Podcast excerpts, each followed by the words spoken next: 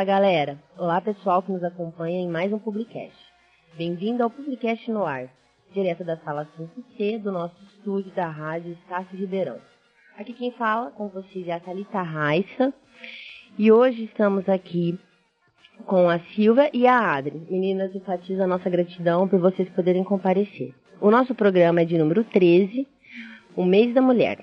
Vamos abordar o movimento da mulher em luta em Ribeirão Preto. As nossas convidadas são da Casa da Mulher, militantes do Movimento da Mulher. Meninas, conta um pouquinho para nós e apresenta a ONG de vocês. Eu me chamo Adria, eu sou presidenta da Casa da Mulher aqui em Ribeirão Preto e estou no movimento de mulheres, no movimento negro da cidade há muitos anos, né?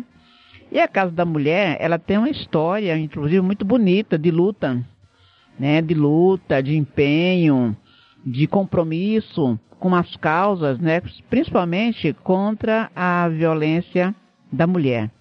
E esse início, né? Ele vem das periferias, das mulheres das periferias de Ribeirão Preto, logo no início da formação dos conjuntos, né? Quintino Face 1, Quintino Face 2, Simeone, Avelino, e eram mulheres trabalhadoras, mulheres, a esposa de trabalhadores, né?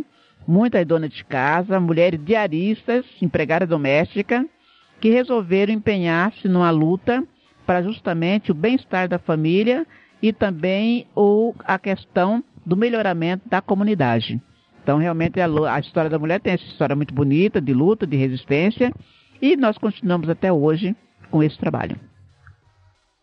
É, meu nome é Silvia Diogo, estou na coordenação da ONG Casa da Mulher. E, na realidade, a ONG Casa da Mulher, quando ela iniciou, foi para fazer um atendimento, um acompanhamento das mulheres que sofriam violência na Igreja Católica. Aí depois a coisa foi crescendo, crescendo, crescendo. Fomos para o CAP, que é o Círculo de Ação Popular José Rosa Neto, no Quintino Face 2.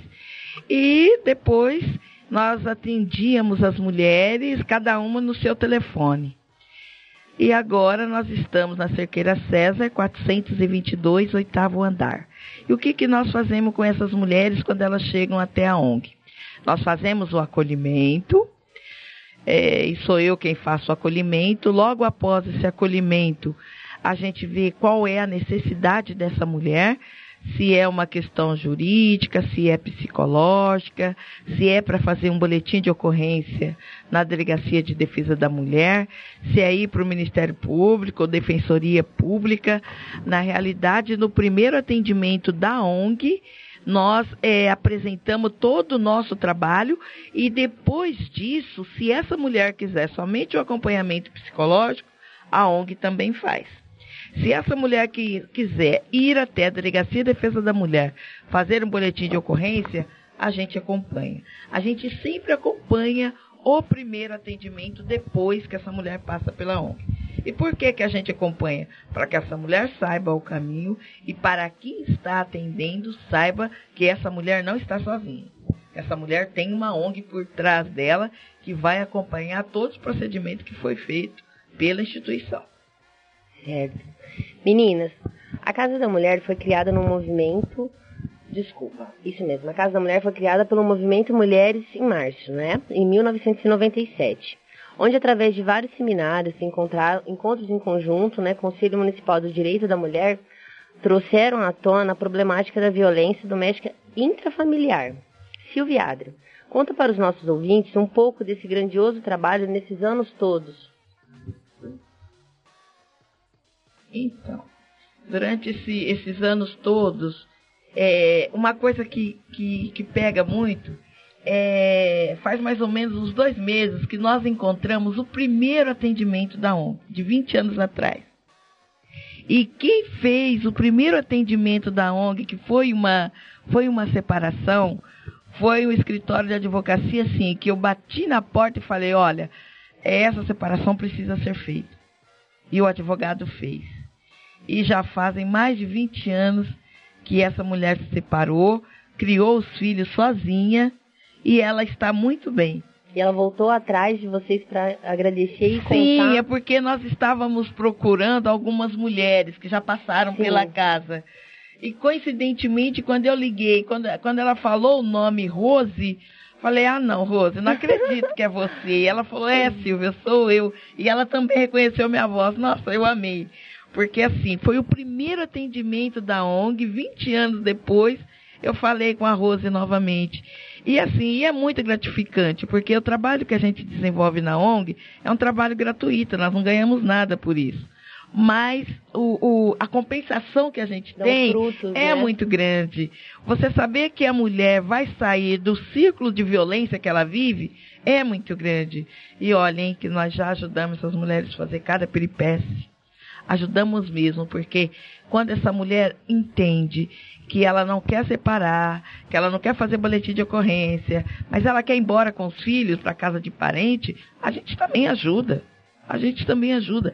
Até porque, para nós, é importante a decisão da mulher. Mas meninas, dentro desse contexto, pegando um- uma carona, às vezes elas ficam com medo, né, de tomar essa decisão por desamparo de família, ou às vezes não tem parente aqui, e na maioria das vezes o marido que financeiramente mantém isso e sofre aquela coação que é aí que entra a ONG, né? Sim, é aí que entra a ONG, é aí que entra, às vezes, é, outra parte da família, porque nós atendemos muitas mulheres que muitas vezes elas estão sozinhas. E numa conversa com a nossa psicóloga, que é a Giovana, a Giovana consegue extrair dessa mulher uma solução, uma possibilidade de mudança. E é isso que faz o diferencial do nosso atendimento. A Giovana tem muito a ver também com essa atitude que as mulheres conseguem tomar. É, ela faz os acompanhamentos semanal com essas mulheres e depois, em determinado tempo, vem a atitude. É, ou eu vou me separar, ou eu vou ficar com ele, mas a partir de então, o diálogo vai ter que ser de igual para igual. Vocês trazem esse empoderamento para elas Sim, tomarem sim. posicionamentos sim, diferentes. Sim, a gente mudar. trabalha muito a questão da autoestima da mulher, porque uma mulher sem autoestima, ela não consegue ver o quanto que ela é bonita, o quanto que ela consegue é, revirar, revidar a situação, é, devolver, ela não consegue ser protagonista enquanto ela não tem autoestima. Mas a hora que essa mulher cria autoestima, Ela vê o até em né? audiência ela consegue reverter a situação. E dentro desse contexto, assim, vou fazer uma pergunta meio triste, mas teve muita ameaça de morte, às vezes mulheres de traficante, não teve? Assim, vindo de um princípio periférico. Já qual foi uma história assim Olha, bem nós para temos- vocês? Nós temos é, muitos atendimentos de mulheres de traficante, apesar que mulheres de traficante, elas não podem, elas não fazem boletim de ocorrência, mulher de policial também não faz. Verdade, Simplesmente elas têm um acompanhamento psicológico até elas se fortalecerem para poder tomar atitude. Essas, primeiramente, passam pela questão psicológica, porque é muito forte a questão com, quando se trata dessas duas questões. E a humilhação também que elas devem sofrer. Demais assim, da conta, né? demais da conta.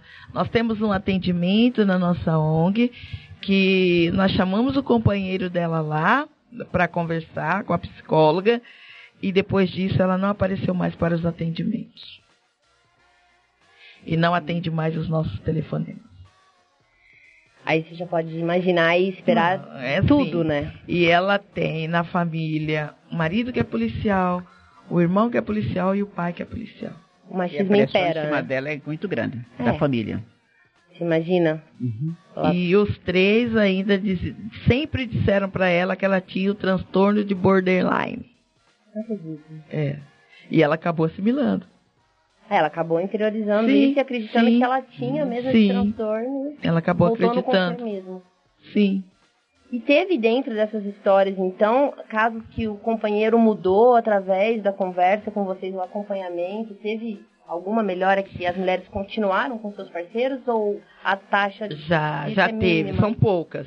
São poucas, porque o, o legal é quando a mulher decide que ela não vai ficar mais junto e que ela já se sente empoderada, aí não tem mais jeito. Agora eu consigo, vai É, pro mundo nós já tivemos chega, né? caso, nós já tivemos Massa. caso de, de mulheres que quando elas disseram que querem a separação, ele falar, olha, vamos fazer terapia de casal, vamos fazer terapia junto para ver se a gente resolve. Mas aí já era tarde, ela já tinha resolvido. Cansou. Ela já estava decidida, ela já estava empoderada, a autoestima dela estava lá em cima. Falou: não, eu não quero mais isso para mim, eu quero viver minha vida, eu quero criar meus filhos e pronto.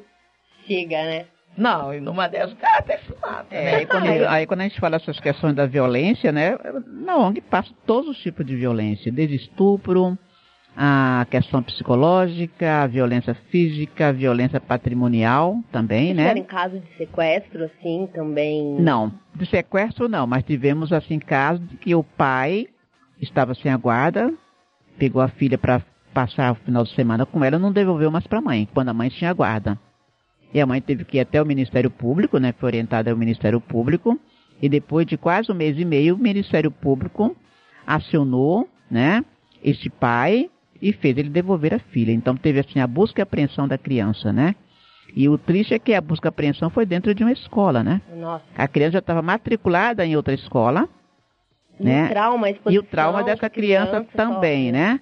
Agora, quando essas violências acontecem, a mulher decide que realmente quer separação, é traumático para o marido, é traumático para as crianças também.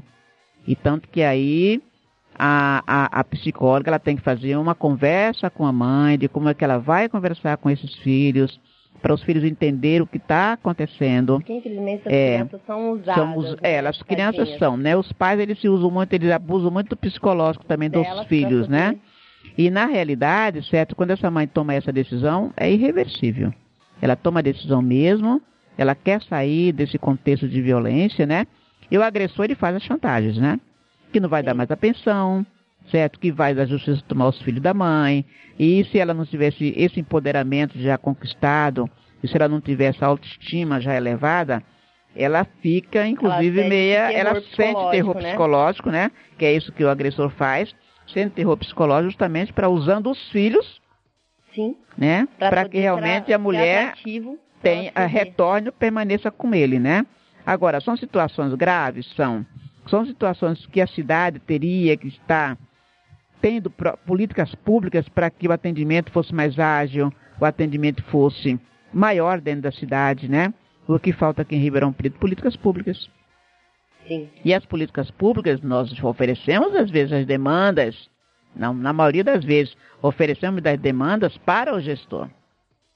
Agora, o gestor é que tem que ter a equipe para que essas políticas públicas sejam criadas, sejam enviadas para a Câmara, acontecer, né? sancionadas, para se virar lei, transformar em lei. Sim. E a partir daí também se criar equipamentos de atendimento a essas mulheres. É o que muito falta aqui na cidade.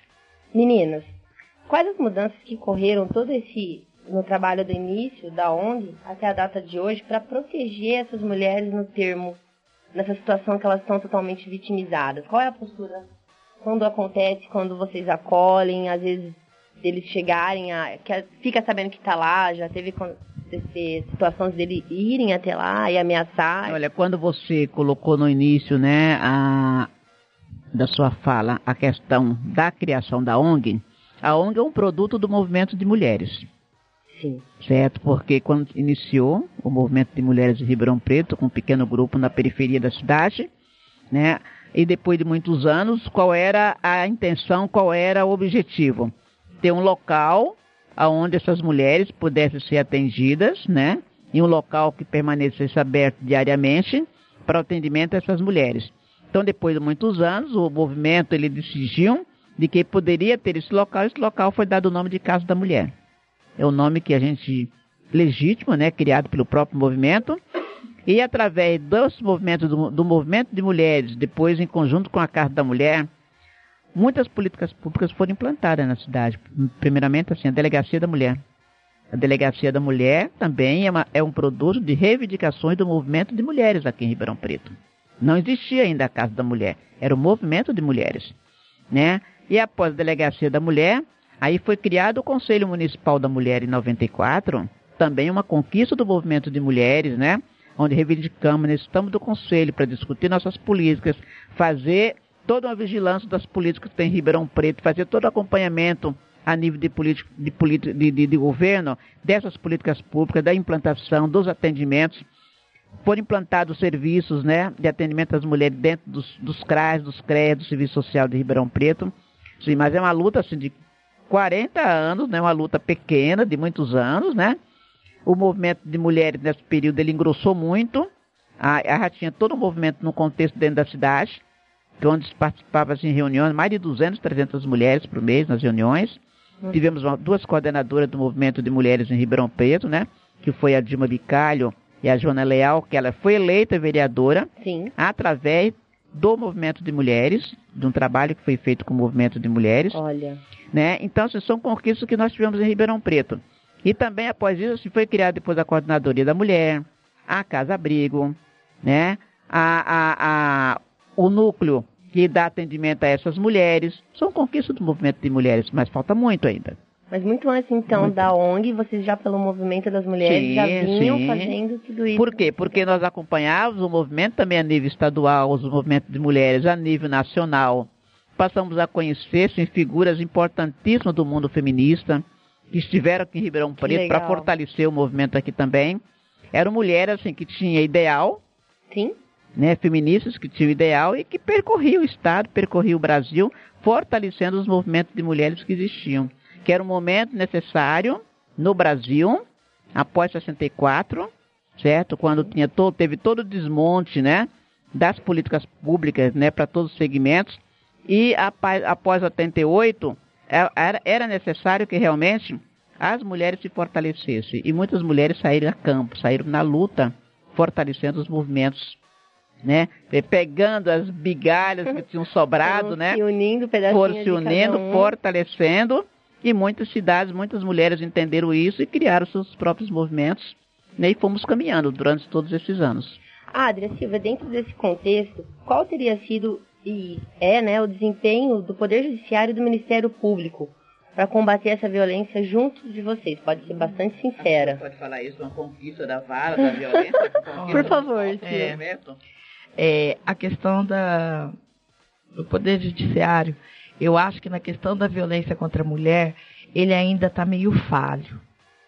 Porque quando essa mulher chega para a questão da violência doméstica, eu acho que de, de imediato teria que ser aplicada a Lei Maria da Penha.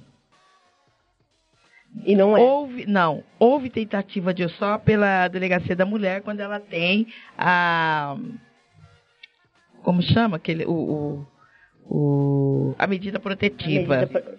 Porque a medida protetiva já faz com que esse homem não se aproxime dela. Deixa então só engajar uma pergunta dentro disso que vai complementar.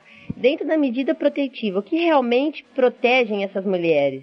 Aonde que entra a ONG nessa relação positiva junto com essa protetiva?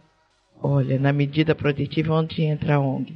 Se esse homem não obedecer a distância que ele tem que ficar dessa mulher, se essa mulher, porque a mulher tem que andar com a medida protetiva na bolsa. Sim. Se esse homem se aproximar dessa Virou mulher, um RG dela, né? Se esse homem se aproximar dessa mulher e ela ligar pra gente, porque muitas vezes a mulher que sofre violência ela não liga pra polícia, porque a polícia não vai. A polícia não vai. Não vai. Aí ela liga pra gente a gente pega e liga para a polícia. Olha, o meu nome é Silvia Diogo, eu sou da ONG Casa da Mulher, em tal lugar, nesse momento está acontecendo isso. A polícia vai. Mas por que a polícia vai? Porque depois nós vamos cobrar o resultado, o resultado da ida. Disso, se eles não forem. Lógico. Sim. Então, assim, já aconteceu casos de mãe estar tá desesperada atrás de filha, e a filha tinha fugido para uma cidade aqui da região. Eu liguei no 190 e falei: olha, aconteceu isso, isso, isso. Essa criança está em tal cidade, no endereço tal. Menina adolescente. Daí, 15 minutos, o policial me ligou dizendo que a polícia tinha ido na casa e pegou a menina. Então, gente, é, é, quando você atua pela questão do direito, violação de direito, e você sabe o que você está fazendo, eles têm obrigação de fazer, porque sabem que serão cobrados. Quando eles têm certeza que não serão quebra, cobrados, eles não se importam. A postura é outra, porque, né? Na verdade, Sim. a polícia sabe que a, junto com a ONG vai ter, vão ter os coletivos de mulheres, vão ter entidades de mulheres, e nós podemos Inclusive, abrir um espaço, abrir um canal na mídia. Agora, quando a mulher é sozinha, é difícil. Ela Ele não sabe abre que canal não nenhum. está sozinha, se é. a partir do momento que entrou em contato Sim, com a ONG, já isso. tem esse contato com vocês. Né? E outra, sabe que a gente depois pode fazer uma campanha contra também, né? Porque Sim. se não atende a mulher quando precisa, Ué, pra que a polícia? Sim. Né? Então hoje em dia nós temos que nos trancarmos, É, não podemos ter uma é. vida social por conta disso. Sim, sim, sim. Meninas, mudando um pouquinho o paralelo do assunto, a Lei Rouanet é conhecida por sua política né, de incentivos fiscais para projetos e ações culturais. Vocês já fizeram algum projeto através dela? Se sim, me conta um pouco. A ONG Casa da Mulher ainda não teve nenhum, nenhum projeto da Lei Rouanet. Mas tem alguma ideia piloto? Não, mas nós, nós temos a intenção. Nós Sim. temos a intenção. Tanto é que nós Conta pra temos. mim, por favor. Nós até temos um captador de recurso que nós estamos organizando documentação e tudo mais para que ele elabore um projeto para gente. Apesar que o que tá em- tem sido noticiado, o que é a Lei Rouanet, é, e que não é nada disso que está sendo posto, porque a Lei Rouanet, depois a Adria vai explicar melhor do que é isso e como ela funciona, nós sabemos como, nós é, sabemos como ela funciona, e não é o que está posto. E nós ainda não tivemos nenhuma possibilidade de conseguir nenhum projeto pela Lei Rouanet. Mas nós temos alguns edital já que a gente que a gente já conseguiu, mesmo com a nossa modéstia, com a nossa cara, com o nosso jeito, Conta nós um temos. que aconteceu, que sim, Nós, nós temos, gente, nós temos um edital que nós conseguimos da Secretaria da Saúde, que é o de DST AIDS, que nós vamos estar fazendo um mapeamento das pessoas que estão, homens e mulheres que estão em situação de vulnerabilidade no município. Olha, que legal. Nós vamos estar fazendo esse mapeamento. Aliás, nós já começamos a fazer, nós estamos no início ainda, mas nós já estamos trabalhando. Nós estamos trabalhando essa questão e nós vamos mapear todo o pessoal que está nos grandes bolsões da cidade. O objetivo maior desse projeto, né, que é uma seleção, foi, nós somos selecionados, né, no- dentro do programa da programa da Secretaria da Saúde, é justamente fazer para a população com vulnera- vulnerabilidade, né, a orientação, certo, em relação a HIV/AIDS. Sim. Acho que é um trabalho importante dentro da cidade, principalmente para a população mais vulnerável, né? Como tinha assim vários segmentos de população que poderíamos escolher em qual área a gente iria atuar. Nós escolhemos a, a população negra, a população de rua e a população em alta vulnerabilidade, que são as populações que estão nas comunidades, as antigas favelas, chamamos comunidades. E estamos trabalhando, estão trabalhando com a gente pessoas da comunidade também. Porque elas conhecem a comunidade, elas estão ali diariamente. É muito mais fácil isso, o relacionamento delas com as pessoas para chegar até as suas colegas, os moradores do, do- do- da comunidade, explicar qual é o trabalho dela que ela está fazendo, qual é o resultado que ela quer chegar e por que ela está ali conversando com aquela família. Né? Aí temos assim o supervisor, o coordenador do projeto e duas pessoas contratadas né, através do programa ah, atuando e temos cinco voluntários. O importante é isso, os voluntários, entende? Sim. Isso é muito legal, porque na realidade, né, é uma resposta que vamos ter que dar para a cidade, uma resposta que temos que dar para a Secretaria da Saúde. É um dinheiro pequeno, mas eu acho importante esse trabalho, porque na realidade a incidência da HIV dentro de Ribeirão Preto aumentou mais de 700%. Nossa. E entre a juventude, população de 24, 14, né? 14 a 29 anos. Por mais que você fale assim, ah, o HIV nunca vai nos atingir, atinge. Atinge. Atinge. O que, que falta para tudo isso, né, dentro da cidade? É uma política pública que envolve as mulheres também. Principalmente, acho que são mais Propaganda, atingidas, certo? né? Você divulgar, certo?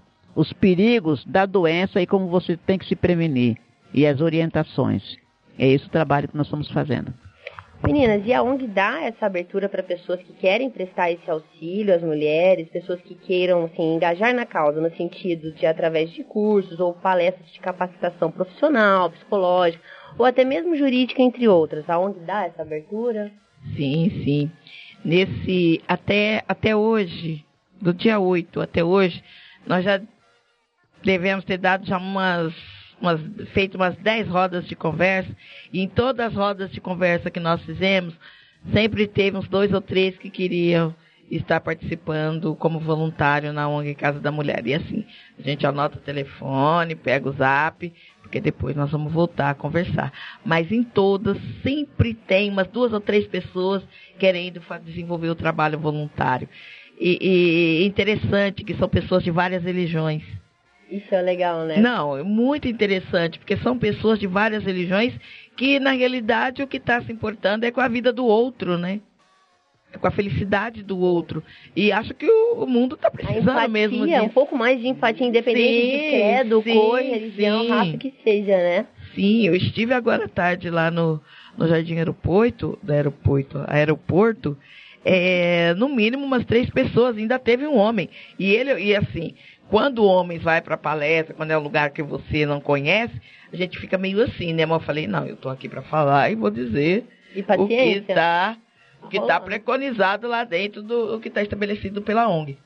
E foi muito interessante, porque depois da palestra ele foi conversar comigo e ele falou assim: Olha, eu não tenho um trabalho para eu poder desenvolver lá, não. Eu Olha. quero ser voluntário na ONG de vocês.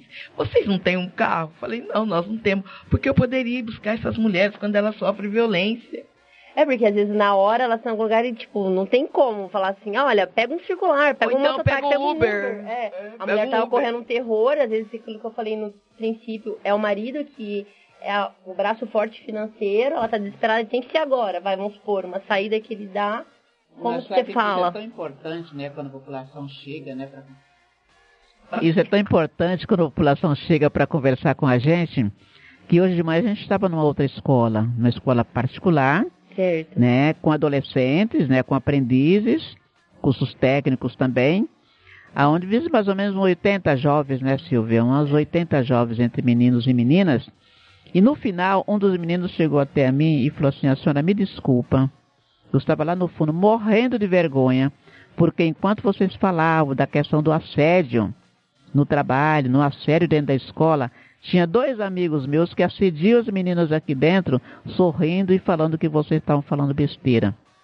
E eu me senti envergonhado Olha de saber aí. que eu estava perto de duas pessoas que não respeitam outras pessoas. Então isso é Sim. legal, sabe? Um jovem chegar para você e fazer isso, falar essas Você coisas. vê que pelo menos tá plantando uma sementinha de consciência. E eu não vi, eu não vi né? esses jovens fazendo, eu jovens. não, nós não vimos esses jovens fazendo nada, mas ele se sentiu no direito, do dever Ó, não de faço chegar- parte disso. É, não faço parte disso, me desculpa, porque eu me senti envergonhado. E é pouco o- os homens no meio desses projetos de vocês, do trabalho da ONG, né? Normalmente é Sim, só mulher que se une, mulher que participa. Na ONG nós no somos em apoio 13 mesmo. mulheres. E os homens, é, os homens atuam mais na parte de mídia, sabe? Certo. Porque, assim, a mulher, pode, nós podemos desenvolver todos os trabalhos, mas a parte de mídia nós temos bloqueio. Então, assim, nós temos, e nós temos alguns estagiários e estagiárias também que nos auxiliam na questão da.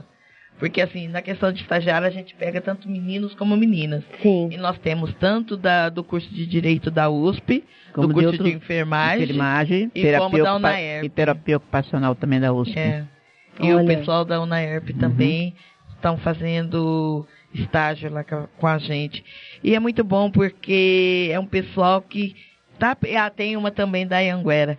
E ela e o pessoal tá pensando em depois que passar o estágio estar com a Continuar gente com vocês. para cuidar do nosso site, para cuidar da nossa E eu ia agenda. perguntar isso agora, se se vamos supor, é, alguém se interessar e quiser ser estagiário voluntário ou como seja, pode procurar vocês pelas redes Pode, sociais.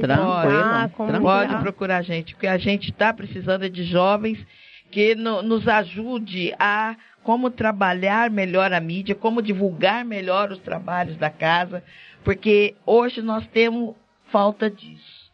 É a publicização do que a ONG Casa da Mulher está fazendo em Ribeirão Não, Tá Preto. no Nós- estagiário de, em publicidade Tá, lá? tá, tá Olha, meninas, eu vou lá então, hein? Posso passar lá? Vou passar lá, hein, meninas? Estagiária? Sou, não, tô Ai. procurando estágio e faço publicidade. Ah, então, vamos conversar. Olha, meninas, depois a gente vai É que conversar estamos construindo o nosso site, né? Estamos acabando, né? Nós estamos com um grupo de colega de São Paulo que está construindo um site e, e melhorando o nosso Facebook Sim, também, isso sim. é importante, né? Por quê? Porque nós fizemos um curso de gestão, né? Ao terceiro setor, onde nós aprendemos de que é importante a gente ter as mídias, né? Importantíssimo, porque é através delas que você divulga o seu trabalho. E às vezes ela não E dá consegue visibilidade. pedir ajuda, às vezes Uhum. por uma mídia social, ela É, consegue verdade. tá passando, mostrando foto, passando endereço, olha, não tem como ligar, mas... Porque hoje em dia todo mundo tem celular, todo mundo tem acesso à Sim. internet, né?